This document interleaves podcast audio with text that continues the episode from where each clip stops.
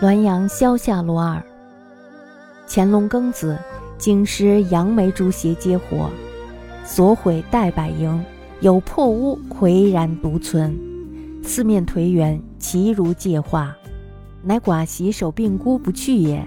此所谓孝悌之志，通于神明。